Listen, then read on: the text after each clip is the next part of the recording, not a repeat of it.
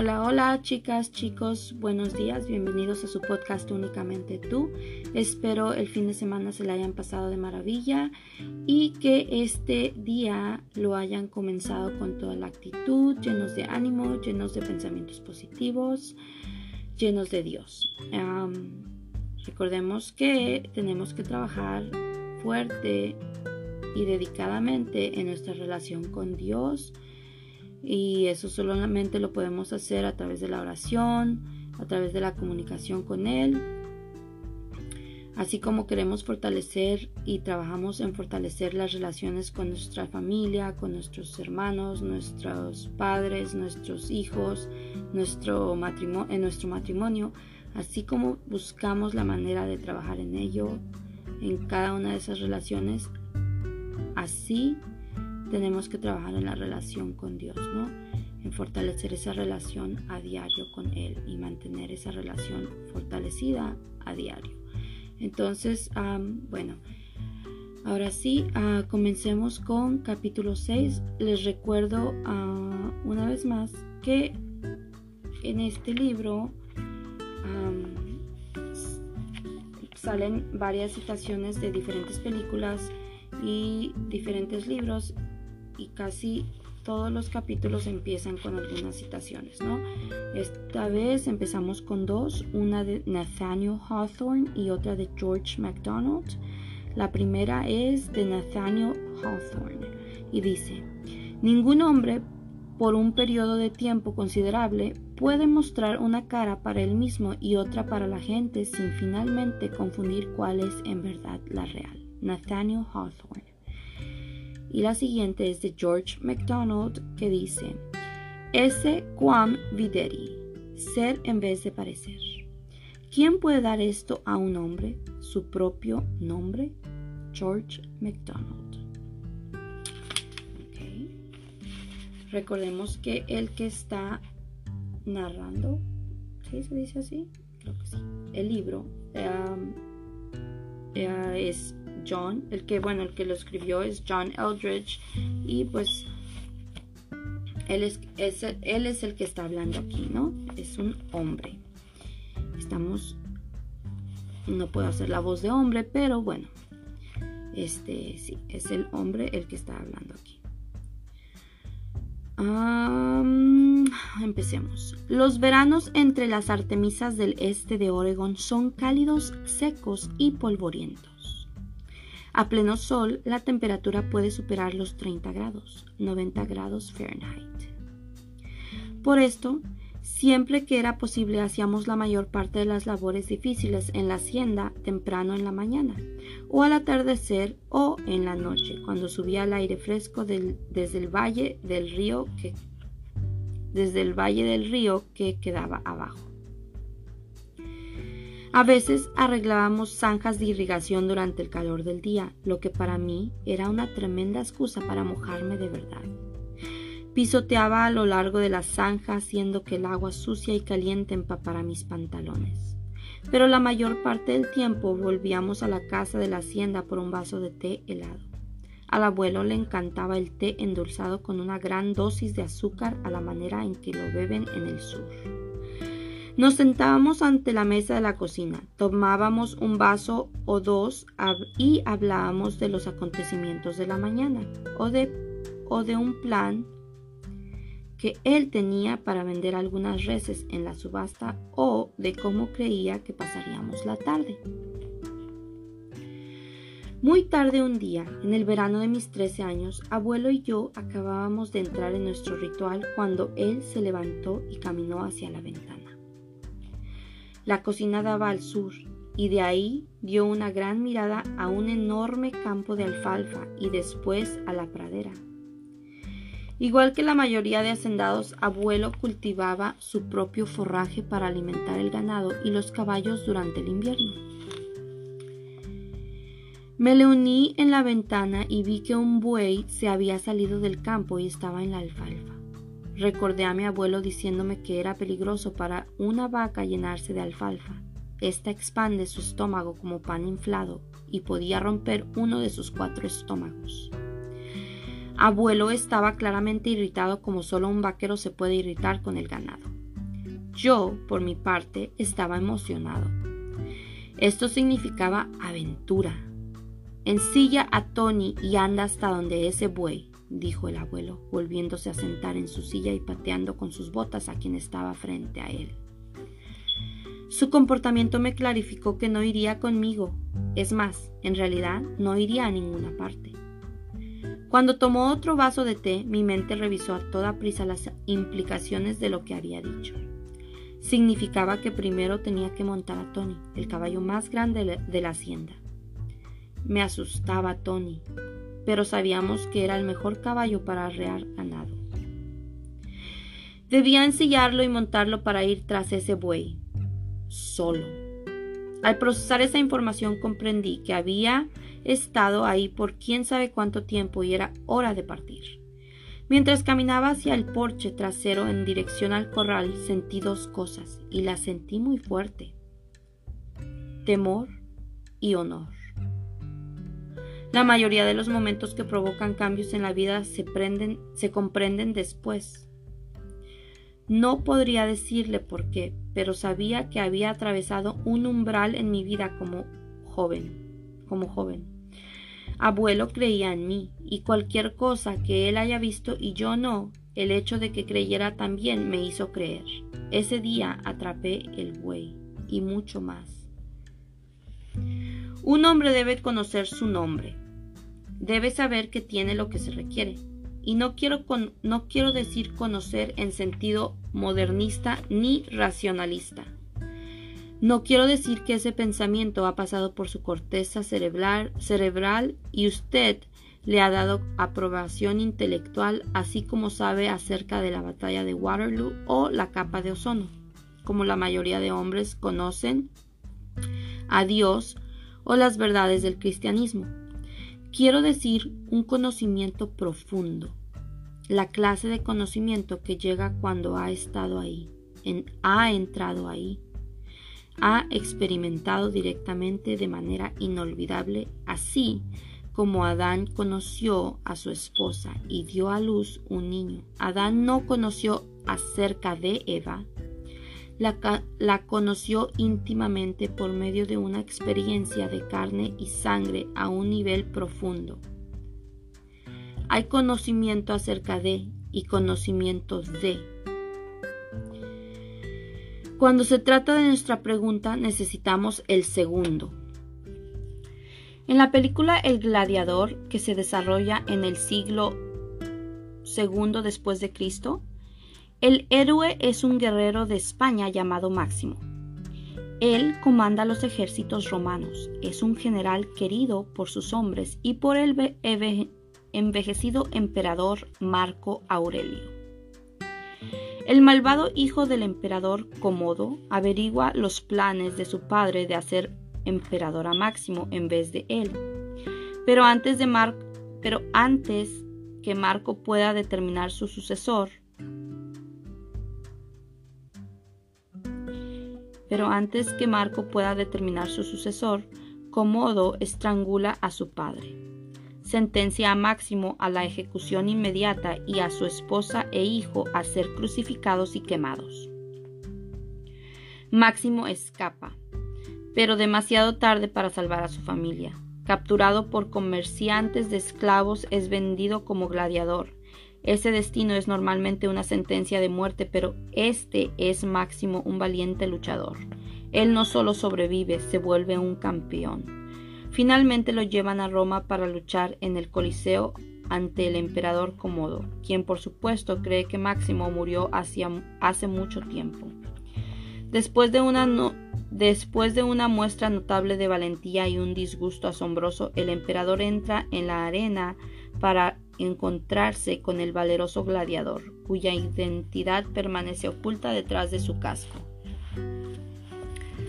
Comodo tu fama es muy merecida. Ok, aquí vamos, van este a hacer la plática entre Comodo y Máximo en, en la arena, ¿no? Y dice así, Comodo, tu fama es muy merecida, español. No creo que alguna vez haya habido un gladiador que pueda compararse a ti, porque el héroe no se revela y no dice su verdadero nombre. Eso es lo que dijo Comodo, ¿no? ¿Por qué el héroe no se revela y nos dice su verdadero nombre? ¿Tienes nombre? Máximo, contesta. Mi nombre es Gladiador. Da la vuelta y se aleja. Comodo. ¿Cómo te atreves a darme la espalda, esclavo? Quítate el casco y dime tu nombre. Máximo. Lentamente, muy lentamente levanta el casco y vuelve al rostro a su enemigo. Mi nombre es Máximo Decimus Meridius, comandante de los ejércitos del norte, general de, de las legiones de Félix, leal servidor del verdadero emperador Marco Aurelio, padre de un hijo asesinado, marido de una esposa asesinada, y tendré mi venganza en esta vida o en la otra.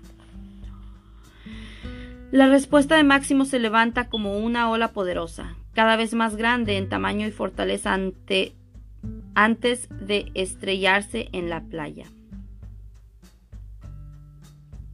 ¿A dónde va un hombre para aprender una respuesta como esa, para saber su verdadero nombre, un nombre que nunca le podrán quitar? Ese profundo conocimiento del corazón llega solo por medio de un, proceso de iniciación. Usted debe saber de dónde ha venido, debe enfrentar una serie de aflicciones que lo, que lo prueban.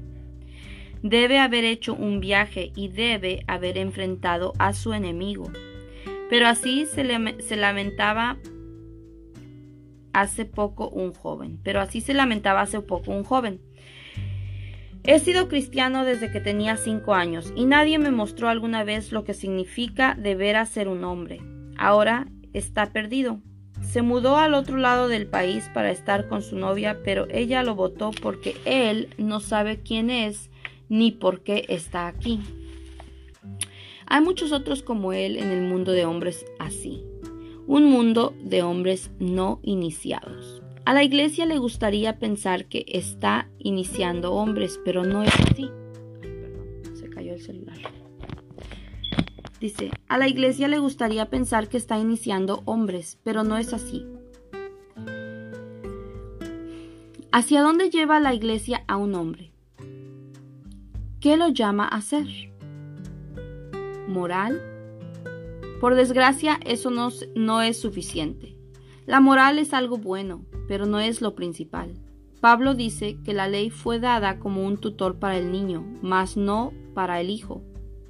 El hijo está invitado a algo mucho mayor. Él tiene las llaves del auto. Él consigue, él consigue alejarse con el padre en alguna misión peligrosa.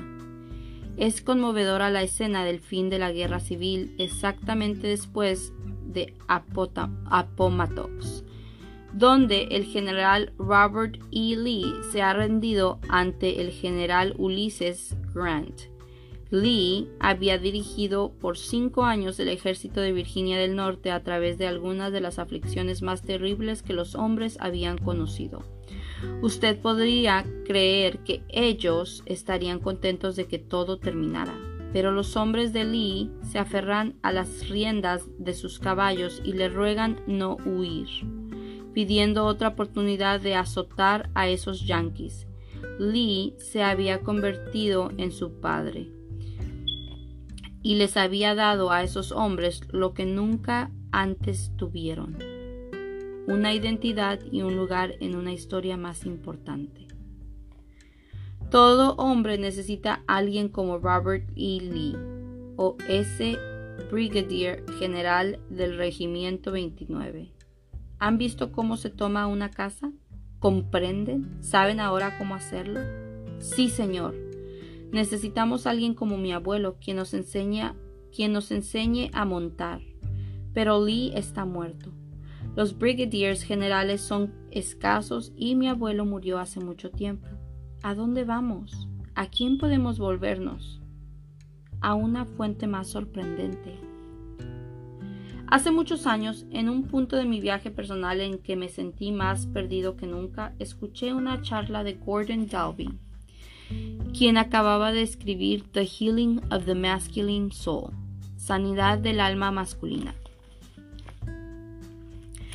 Planteó la idea de que a pesar del pasado de un hombre y las fallas de su padre para iniciarlo, Dios podía llevarlo, a, llevarlo en ese viaje y darle lo que había perdido.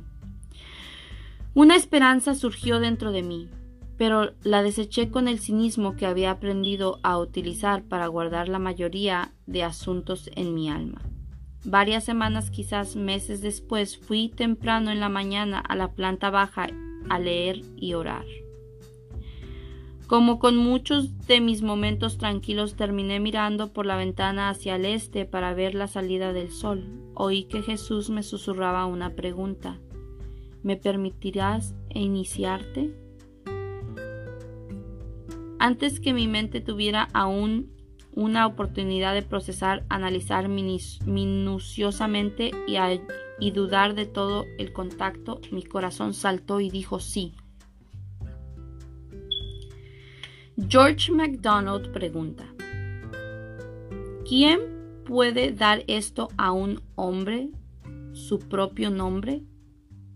Solo Dios. Porque nadie más que Él ve lo que el hombre es. Él se refleja en la piedrecilla blanca, en, la piedrecilla blanca que incluye el Apocalipsis entre las recompensas que Dios dará a quienes vencieren. En esa piedra blanca hay un hombre, hay un nombre a quienes vencieron. Ay, perdón, estoy pero bien mal. Vamos a leerlo de nuevo, ¿ok? George MacDonald pregunta, ¿quién puede dar esto a un hombre? Su propio nombre. Solo Dios. Porque nadie más que Él ve lo que el hombre es. Él se refleja en la piedrecilla blanca que incluye el Apocalipsis entre las recompensas que Dios dará a quienes vencieren. En esa piedra blanca hay un nombre nuevo. Es nuevo. Solo en el sentido que no es el nombre que el mundo nos da. Seguramente no el entregado con la herida. Ningún hombre hallará en esa piedra hijo de mami, gordito o gaviota. Sin embargo, el nuevo nombre no es en realidad nuevo en absoluto cuando usted entiende que es su verdadero nombre el que le pertenece a ese ser a quien Dios tuvo en mente cuando comenzó a hacer el Hijo y a quien tuvo en pensamiento en todo el largo proceso de creación y redención. Salmos 139 clarifica que fuimos planificados y creados de modo único y personal, formados en el vientre de nuestra madre por Dios mismo. Él tenía a alguien en mente y ese alguien tiene, tiene un nombre. Ese alguien también ha sufrido un terrible ataque y sin embargo el Señor sigue comprometido a la realización de ese mismo alguien. La entrega de la piedrecilla blanca lo clarifica. Eso es lo que le corresponde. La historia de la relación de un hombre con Dios es la historia de cómo Él lo llama, lo lleva en un viaje y le otorga su verdadero nombre. La mayoría de nosotros ha creído que era la historia de cómo Dios se siente la mayoría de nosotros ha creído que era la historia de cómo Dios se sienta en su trono esperando darle una paliza en el costado de un hombro cuando éste se sale de la línea. No es así. Él creó a Adán para la aventura la batalla y la belleza. Nos creó para un lugar único en su historia y está comprometido a regresarnos al diseño original. Por tanto, Dios llama a Abraham desde Ur de Caldea a una tierra que nunca ha visto, a la frontera, y en el camino Abraham obtiene un nuevo nombre. Se convierte en Abraham. El Señor llevó a Jacob a algún lugar de Mesopotamia para que aprendiera cosas que debía aprender y que no podía aprender al lado de su madre. Cuando regresa al pueblo estaba cojo y también tiene un nombre nuevo. Aún si, aun si su padre hizo bien su trabajo, él solo puede llevarlo a recorrer parte del camino. Llega el momento en que usted tiene que dejar todo lo que conoce e ir con Dios a lo desconocido. Saulo era un individuo que pensaba de veras que entendía la historia y le gustaba mucho más la parte que él mismo había escrito. Era el héroe de su propia miniserie, Saulo el Vengador. Después de ese pequeño incidente en el camino a Damasco se convirtió en Pablo y en vez de dirigirse de vuelta a los caminos conocidos y antiguos, es llevado a Arabia durante tres años para aprender directamente de Dios. Jesús nos muestra que la iniciación puede suceder incluso cuando hemos perdido a nuestro padre o abuelo. Él es el hijo del carpintero, lo que significa que José podía ayudarle en los primeros días de su viaje. Sin embargo, cuando encontramos al joven Jesús, José está fuera de escena. Jesús tenía un nuevo maestro, su verdadero padre, y de él debe aprender quién es en realidad y de qué está hecho de veras. La iniciación involucra un viaje y una serie de pruebas, y a través de ellas descubrimos nuestro verdadero nombre y nuestro lugar en la historia. El libro de Robert Work, The Old Man and the Boy, el viejo y el niño, es un ejemplo clásico de esta clase de relación. Hay un niño que necesita mucha enseñanza y hay un viejo que tiene mucha sabiduría. Pero la iniciación no se efectúa en un escritorio de escuela, se realiza en el pero la iniciación no se efectúa en un escritorio de escuela, se realiza en el campo, donde lecciones sencillas acerca de la tierra, los animales y las estaciones se convierten en lecciones más grandiosas sobre la vida, el ser y Dios. Por medio de cada prueba llega una, una revelación. El muchacho debe mantener abiertos los ojos y hacer las preguntas adecuadas. Aprender a cazar codornices le ayuda a aprender acerca de su persona. Él es tan inteligente como un diputado disciplinario y cada vez que se levanta contra él, está probando algo acerca de usted mismo. Por mucho, mucho tiempo la mayoría de nosotros hemos malinterpretado la vida y lo que Dios está haciendo. Creo que solo estoy tratando de lograr que Dios haga que mi vida funcione mejor, me confesó un cliente pero pudo haber estado hablando por la mayoría de nosotros. Estamos haciendo las preguntas erróneas. La mayoría de nosotros estamos preguntando, Dios, ¿por qué, ¿por qué permites que esto me suceda? O, Señor, ¿por qué sencillamente no?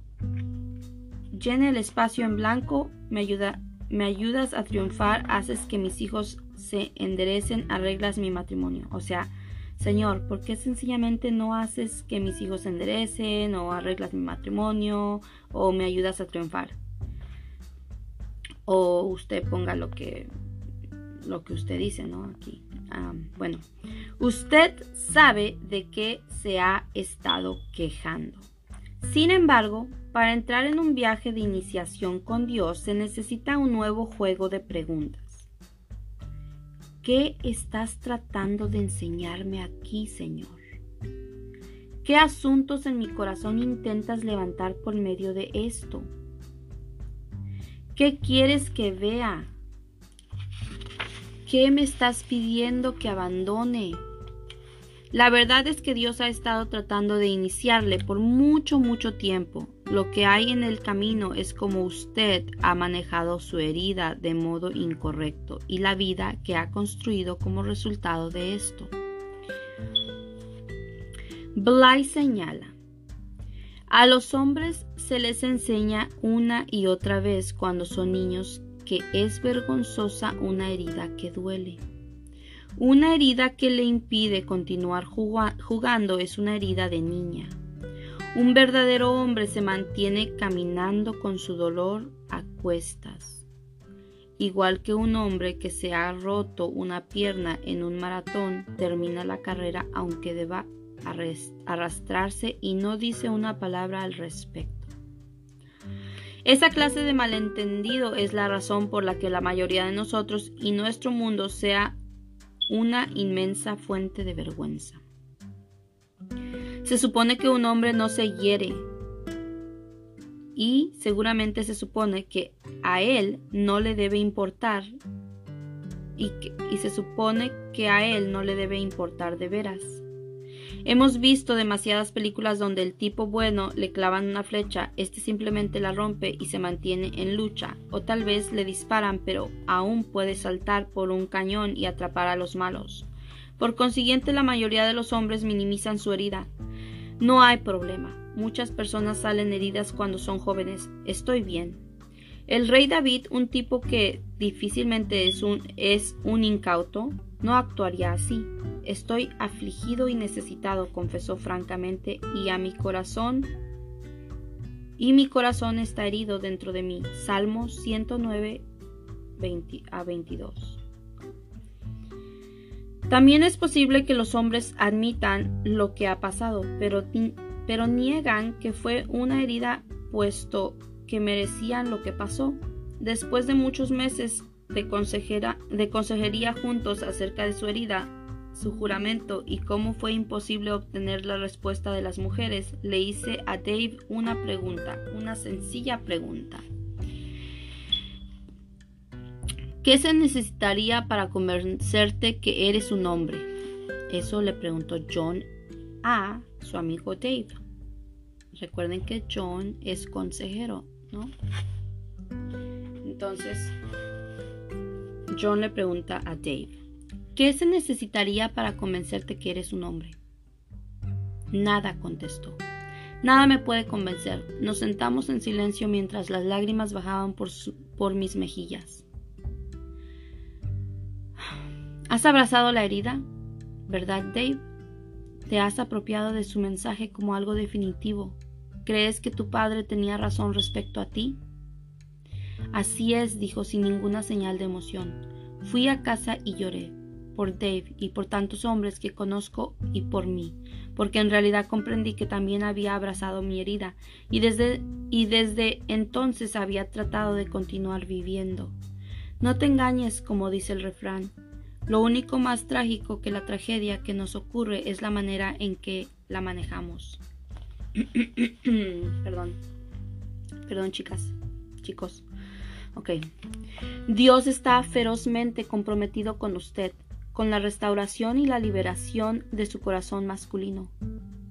Pero una herida no reconocida y que no ha supurado es una herida que no puede sanar. Una herida que usted ha abrazado es una herida que no puede curarse. Por eso Brennan Manning dice, la vida espiritual empieza con la aceptación de nuestro yo herido. De veras. ¿Cómo puede ser eso? La razón es sencilla. Cualquier cosa que se niegue no se puede sanar. Ese es el problema. La mayoría de los hombres niegan sus heridas, niegan, niegan lo sucedido, niegan que duele y en realidad que niegan que afecta hoy día la manera en que viven. Por consiguiente, la iniciación que Dios hace de un hombre debe seguir en, un curso muy ingenioso, un curso que quizás parezca muy extraño y hasta cruel. Dios nos herirá en el mismísimo lugar en que, lo, en que hemos sido heridos. Dios nos herirá en el mismísimo lugar en que hemos sido heridos. Desde el lugar de nuestras heridas construimos un falso yo, encontramos algunos dones que nos funcionan e intentamos vivir a expensas de ellos. Stuart descubrió que era bueno en matemáticas y ciencia. Cerró su corazón y gastó todas sus energías perfeccionando su imagen, Spock.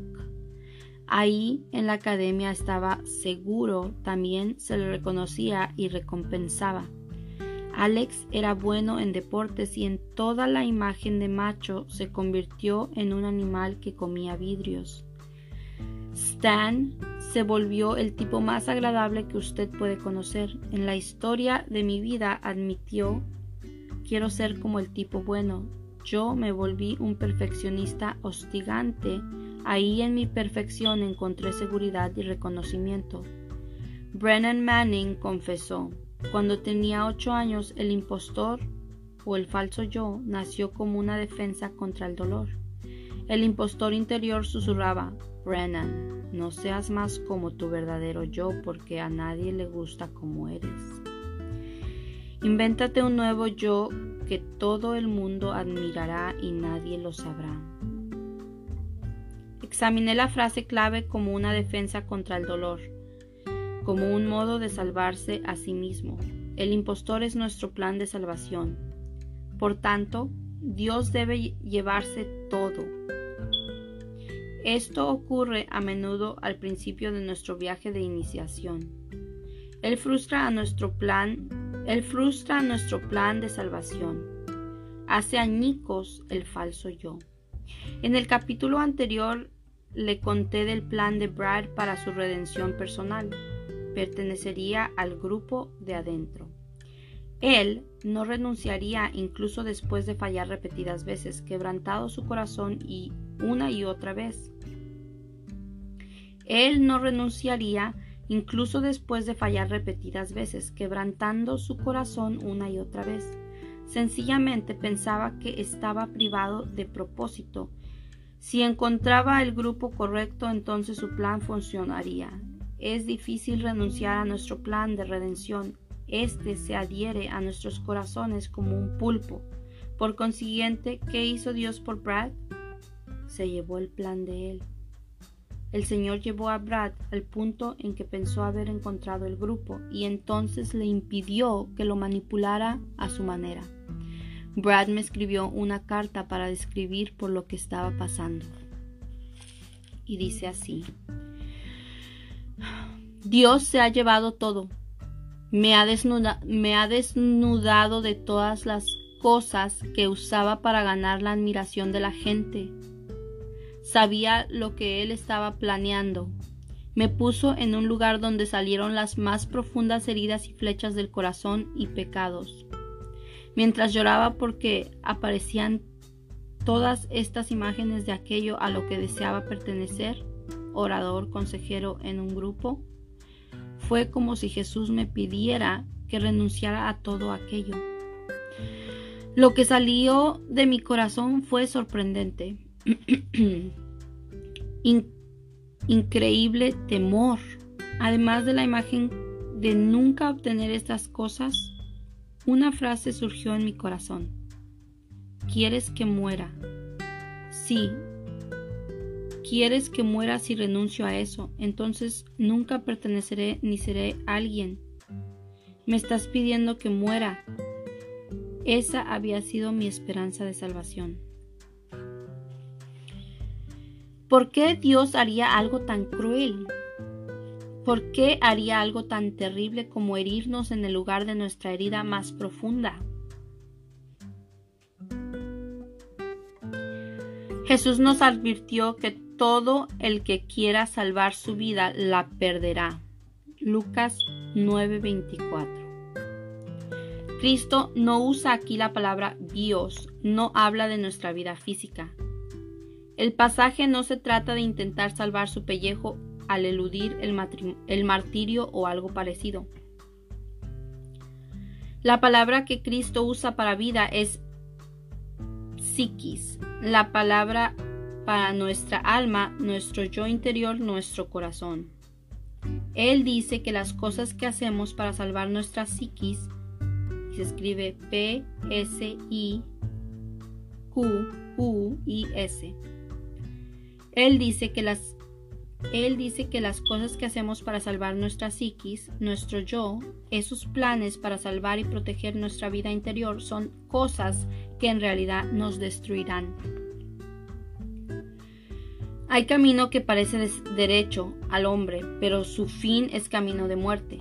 Proverbios 16:25. El falso yo, nuestro plan de redención, nos parece muy correcto, nos protege del dolor y nos asegura un poco de amor, de amor y, admiración.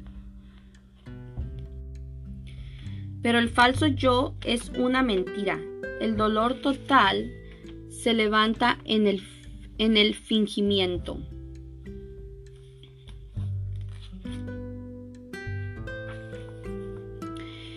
Es una trampa mortal. Dios nos ama demasiado para dejarnos ahí. Por consiguiente, nos frustrará de muchas maneras distintas. Para llevar a un hombre, un hombre dentro de su herida, de tal modo que pueda sanarla y comenzar la liberación del verdadero yo, Dios frustrará el falso yo. A fin de darle vida, Él sacará todo en lo que usted se ha apoyado. En la película El Natural, Robert Redford es un jugador de béisbol llamado Roy Hobbs, quizás el jugador de béisbol más dotado de todos los tiempos. Es un muchacho maravilla de secundaria, un talento natural que logra una prueba para las ligas mayores. Pero sus sueños de una carrera profesional se tronchan cuando lo sentencian equivocadamente a prisión por asesinato. Años después, un envejecido Hobbs obtiene una segunda oportunidad. Es contratado por los Caballeros de Nueva York, el peor equipo de la liga. Sin embargo, por medio de su don increíble que no se afectó con los años, lleva a los caballeros de la ignominia a las finales por el banderín de la Liga Nacional. Cohesiona al equipo y se vuelve el centro de sus esperanzas y sueños. El clímax de la película es el partido por el campeonato es la parte baja de la novena entrada. El marcador está Pittsburgh 2, Caballeros 0. Los Caballeros tienen dos outs. Hay un hombre en primera y en tercera cuando Hobbs entra a batear. Él es la única esperanza. Este es su momento. Bueno, hay algo que usted debe saber, algo absolutamente crucial para la historia. Aún desde sus días en el colegio, Hobbs ha jugado con un bate que hizo el mismo del centro de un árbol que tumbó un rayo en el jardín frontal. Grabado con fuego en el bate hay un relámpago y las palabras muchacho maravilla. Ese bate es el símbolo de su grandeza, el símbolo de su talento. Nunca ha jugado con, con otro bate, nunca ha jugado con, otro bate como Muchacho Maravilla. Con Muchacho Maravilla firmemente agarrado, Hobbs entra a batear.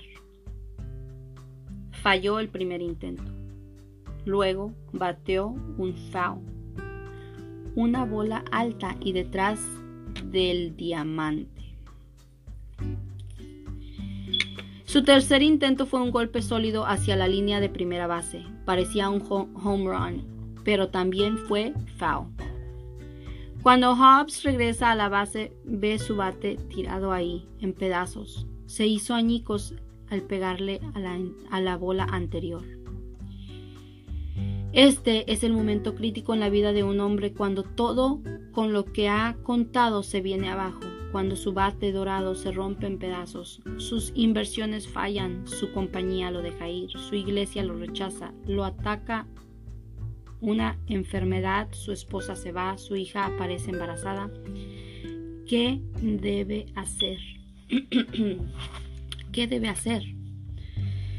¿Seguirá en el partido? ¿Regresará al dugout sintiéndose poca cosa? se levantará para intentar volver a juntar, juntar las cosas como muchos hombres hacen? La verdadera prueba de un hombre al el principio de su redención comienza de veras cuando ya no puede confiar en lo que ha usado toda su vida. El verdadero viaje empieza cuando falla el falso yo. Transcurre un momento que parece una eternidad mientras Hobbes está ahí sosteniendo los pedazos rotos, contemplando el daño. El bate no tiene arreglo. Entonces dice al muchacho de los bates, Bobby, escógeme un bate ganador. Hobbs permanece en el partido y batea un home run para ganar, para ganar la serie. Dios también nos quitará el bate. Hará algo para frustrar, el falso yo. Stuart se salvó a sí mismo volviéndose insensible. El año pasado su esposa lo dejó. Se hartó de las dos dimensiones existenciales de su marido.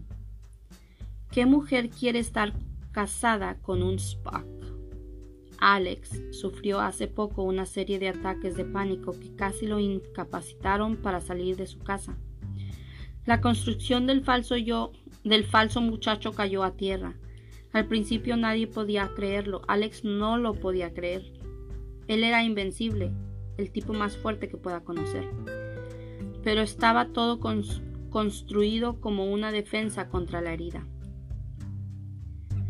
Nuestra pérdida no necesariamente tiene que ser algo tan dramático. Un hombre podría solo despertar un día para encontrarse perdido, perdido como Dante se describía.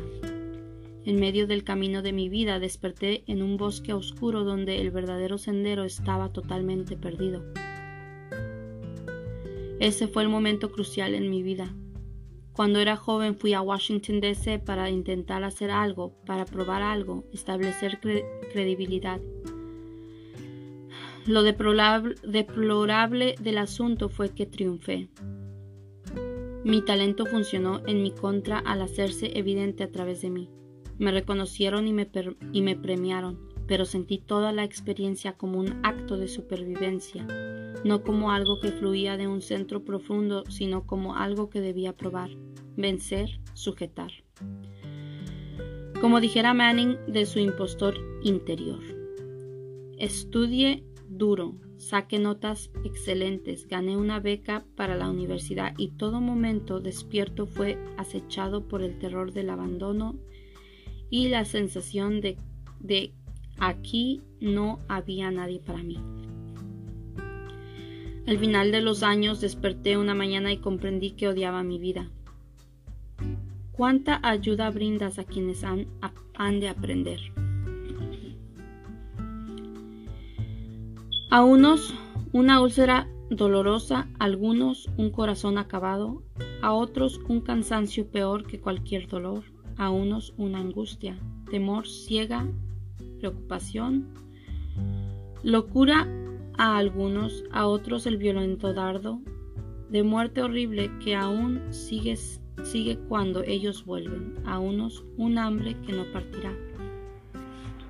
Ok, vamos a empezarlo de nuevo porque esto es algo escrito por George MacDonald um, en Diario de una de un alma vieja. Diario de un alma vieja por George MacDonald. Y dice, ¿cuánta ayuda brindas a quienes han, han de aprender? A unos una úlcera dolorosa, a algunos un corazón acabado, a otros un cansancio peor que cualquier dolor, a unos una angustia, temor, ciega preocupación, locura a algunos, a otros el violento dardo, de muerte horrible que aún sigue cuando ellos vuelven, a unos un hambre que no partirá. A algunos les das una profunda falta de descanso, un escamio, de todo lo que son o ven en la tierra, una mirada a la noche oscura y la clara alboreada, como en una tierra de vacío y muerte, a unos una amarga tristeza, a otros la pestilencia, de amor menospreciado, de enferma desilusión, a otros un corazón helado. Ah, peor que cualquier cosa, los mensajeros de Satanás piensan estropear, pero hacen, llevando el alma de falsedad a la lealtad, a ti, el reconciliador, el único real en quien solo Él sería y Él es, se encuentran. En quien solo Él sería y Él es, se encuentran. George MacDonald, Diario de un alma vieja. Este es un momento muy peligroso, cuando parece que Dios se pone contra todo lo que ha tenido significado de vida para nosotros, Satanás espía esta oportunidad y salta a acusar a Dios en nuestros corazones. Mira, dice, Dios está enojado contigo, está desilusionado de ti. Si te amara, haría las cosas más suaves. Como ves, no quiere lo mejor para ti. El enemigo siempre nos tienta hacia el control, para recuperar y construir el falso yo. Debemos recordar que es por amor que Dios frustra a nuestro impostor.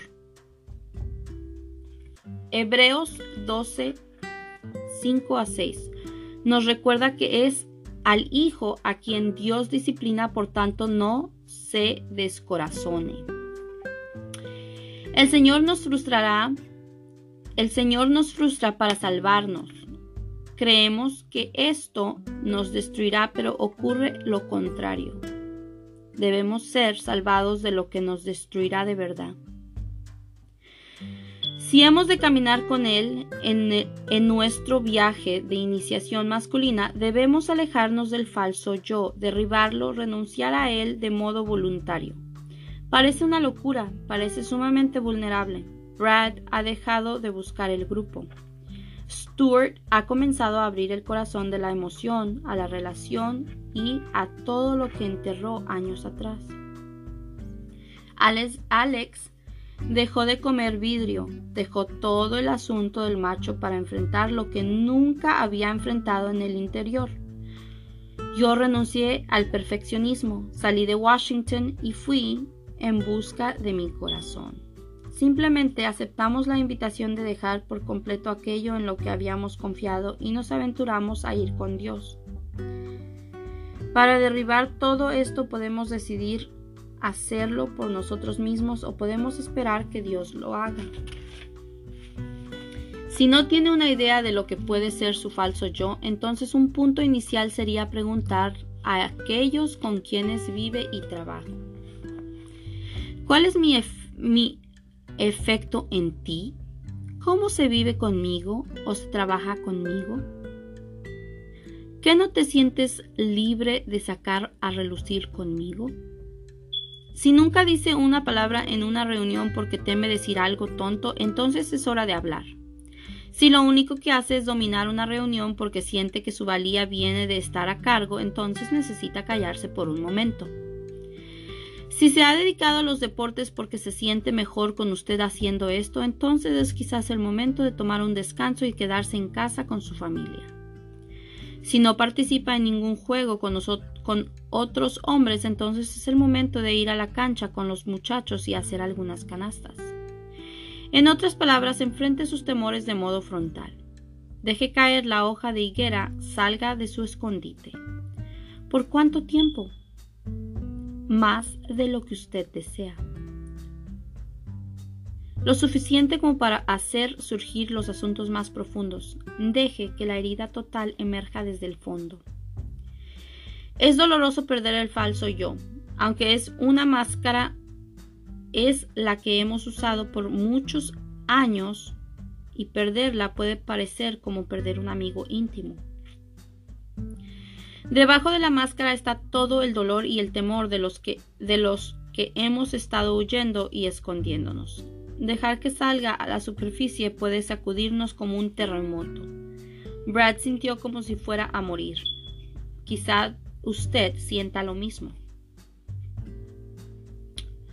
O usted se podría sentir como Andy Gullahorn, quien escribió la canción Barras de Acero, The Old Hat, Viejo Sombrero, 1997 por Andy Guiaron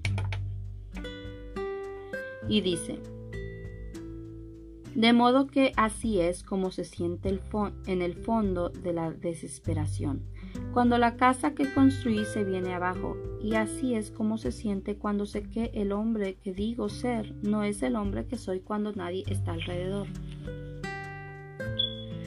Sin embargo, este no es el fin del camino, es el principio del sendero. Usted está viajando hacia la libertad, perdón,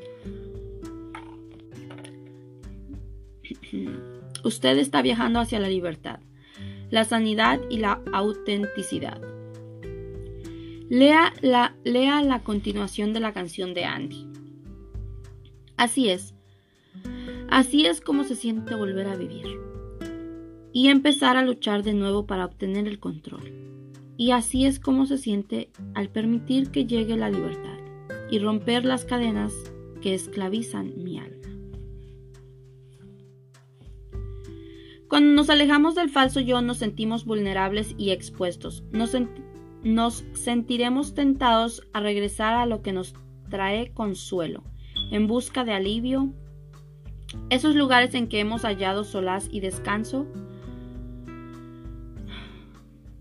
Puesto que muchos de nosotros nos volvimos a la mujer por nuestro sentido de masculinidad, también debemos alejarnos de ella. No quiero decir que abandone a su esposa.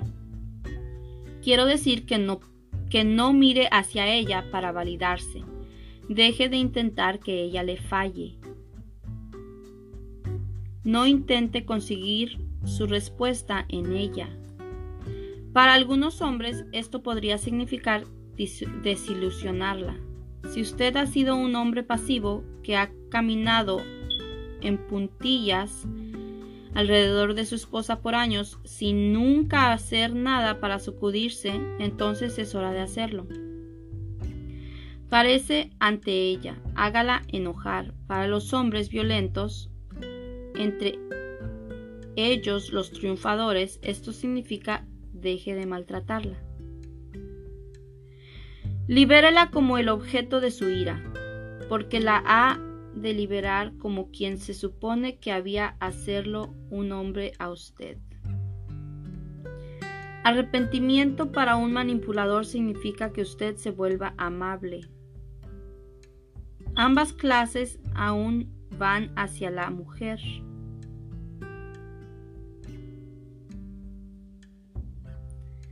El arrepentimiento depende del modo en que usted se haya acercado a ella.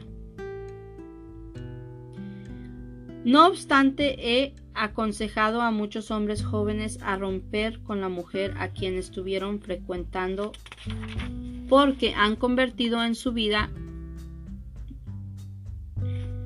a ver. No obstante, he aconsejado a muchos hombres jóvenes a romper con la mujer a quien estuvieron frecuentando porque la han convertido en su vida. Ella era el sol de su universo, alrededor del que ellos giraban.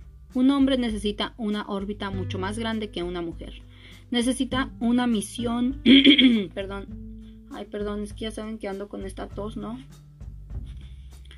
Y esta garganta irritada que no me deja. Pero bueno. Necesitan una misión, un propósito de vida y necesita saber su nombre. Solo entonces es apto para una mujer, porque solo entonces tiene algo a que invitarla.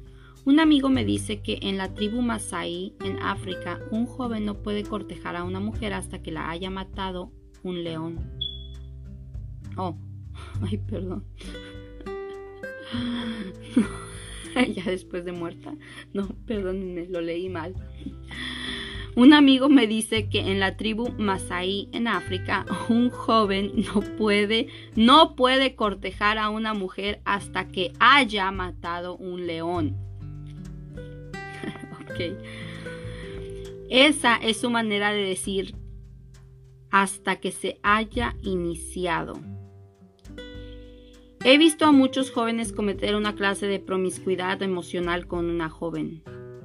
Él la persigue, no para ofrecerle su fortaleza, sino para beber, de, para beber de su belleza, para ser afirmado por ella y sentirse como un hombre. Tendrán conversaciones íntimas y profundas, pero no se comprometerá. Es incapaz de comprometerse. Esto es muy injusto para la joven dama.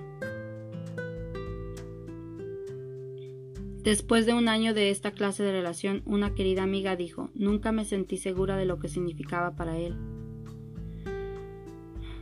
Cuando sentimos la atracción hacia la mujer de cabellos dorados debemos reconocer que algo más profundo está en juego, así lo dice Bly.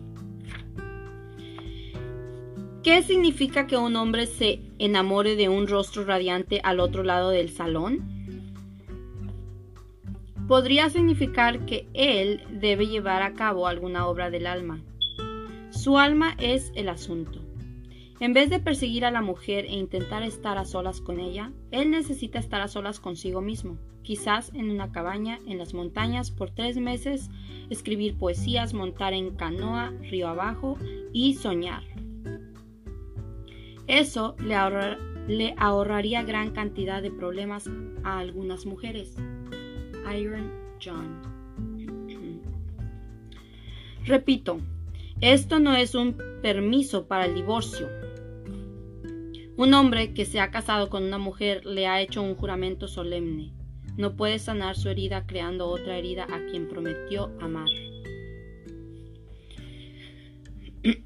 a veces ella lo abandonará, esa es otra historia. Muchos hombres corren tras ella rogándole que no se vaya. Si ella debe irse, probablemente es porque usted tiene alguna labor que hacer con su alma. Lo que estoy diciendo es que el viaje masculino siempre aleja a un hombre de la mujer para que pueda regresar a ella con su pregunta ya contestada. Mm. Un hombre no va ante una mujer para conseguir su fortaleza. Va ante ella para ofrecerla. Usted no necesita a la mujer para convertirse en un gran hombre, y como un gran hombre no necesita a la mujer. Agustín lo expresó así. Dejo que mi alma te alabe por todas estas bellezas, pero no te dejes adherir a ellas por la trampa del amor. La trampa de la adicción, porque hemos llevado a la mujer lo voy a leer de nuevo. Dejo que mi alma te alabe por todas estas bellezas, pero no te dejes adherir.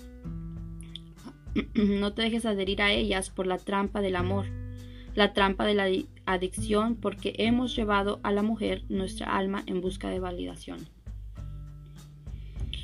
Pero hay un asunto aún más profundo que nuestra pregunta. ¿Qué más estamos buscando de la mujer con el cabello dorado ¿Qué es ese dolor que intentamos mitigar con ella? Misericordia, consuelo, belleza, éxtasis. En una palabra, Dios. En serio, lo que estamos buscando es a Dios. Hubo una época en que Adán bebió profundamente de la fuente de todo amor. Él, nuestro primer padre y arquetipo, vivió en una comunión perfecta con la fuente de vida más cautivadora, hermosa y embriagadora en el universo. Adán tenía a Dios. Es cierto. No era bueno para el hombre estar solo, y Dios en su humildad nos dio a Eva. Y también nos permitió que la necesitáramos. Pero algo pasó en la caída, algo cambió. Eva tomó el lugar de Dios en la vida de un hombre. Déjeme explicarle. Adán no fue engañado por la serpiente. ¿Sabía usted eso? Pablo lo clarifica en, primer, en primero de Timoteo 2.14. Adán no cayó porque fue engañado.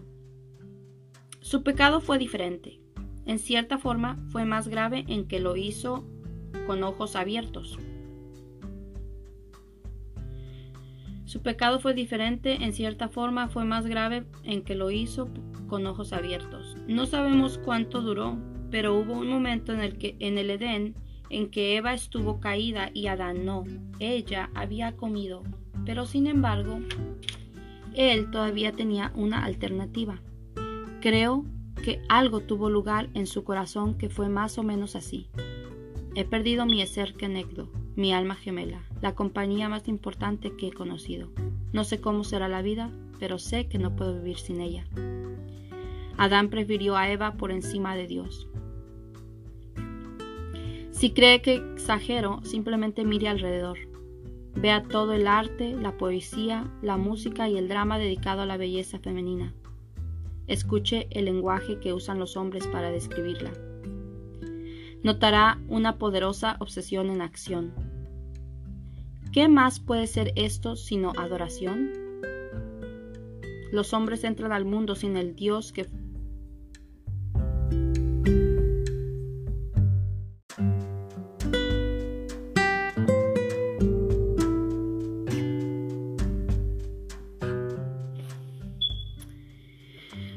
Los hombres entran al mundo sin el Dios que fue nuestro gozo más profundo, nuestro éxtasis. Doloridos sin saber por qué, conocemos a las hijas de Eva y somos historia. Ella es lo más cercano que siempre encontramos el pináculo de la creación, la mismísima encarnación de, la, de belleza, el misterio, la ternura y el encanto de Dios. Y lo que sale hacia ella no es simplemente nuestro anhelo por Eva, sino también nuestro anhelo por Dios. Un hombre sin su verdadero amor, su vida, su Dios, buscará otro amor. ¿Qué mejor sustituto que las hijas de Eva? Ninguna otra cosa en la creación ni siquiera se le acerca a Dios. A un joven que nunca había estado sin novia desde que estaba en octavo grado, le aconsejé que dejara toda cita por un año. Por la mirada en su rostro usted habría pensado que le dije que se cortara el brazo, o algo peor. ¿Puede ver lo que está pasando aquí? Nótese que la lucha con la pornografía o la masturbación es más difícil cuando está solo lastimado o, ansiando alguna clase de consuelo.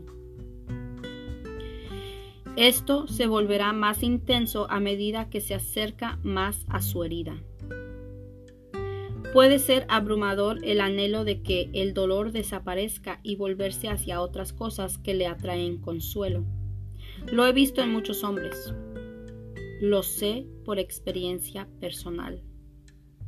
Pero si esta fuera el agua que usted realmente ansía, entonces, ¿por qué permanece sediento después de haber bebido? Es el manantial equivocado. Debemos cambiar radicalmente la decisión de Adán. Debemos preferir a Dios por encima de Eva.